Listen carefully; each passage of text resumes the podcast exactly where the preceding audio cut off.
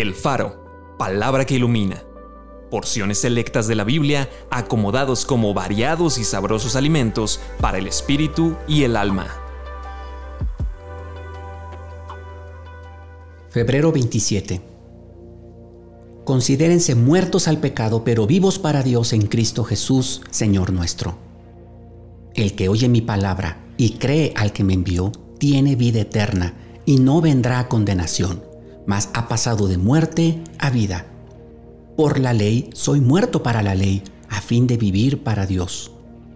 Con Cristo estoy juntamente crucificado, y ya no vivo yo, mas vive Cristo en mí. Y lo que ahora vivo en la carne, lo vivo en la fe del Hijo de Dios, el cual me amó y se entregó a sí mismo por mí.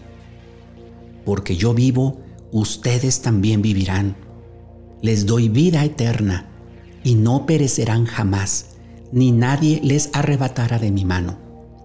Mi Padre que me las dio es mayor que todos, y nadie las puede arrebatar de la mano de mi Padre. Yo y el Padre uno somos. Si pues han resucitado con Cristo, busquen las cosas de arriba, donde está Cristo sentado a la diestra de Dios, porque han muerto y su vida está escondida con Cristo en Dios. Acompáñame a orar. Señor, yo he escuchado tu palabra. Yo he creído en Jesucristo como mi Señor y mi Salvador. Yo tengo vida eterna. Por lo tanto, no voy a aceptar ninguna palabra de condenación que venga a mí para estarme recordando una y otra vez los pecados pasados. Y si hay algún pecado en este momento en mi vida, lo confieso te pido perdón, me arrepiento, porque lo que menos deseo es vivir atado a la condenación, es estar esclavizado a esa condenación y a ese temor de que tú me puedes reprender.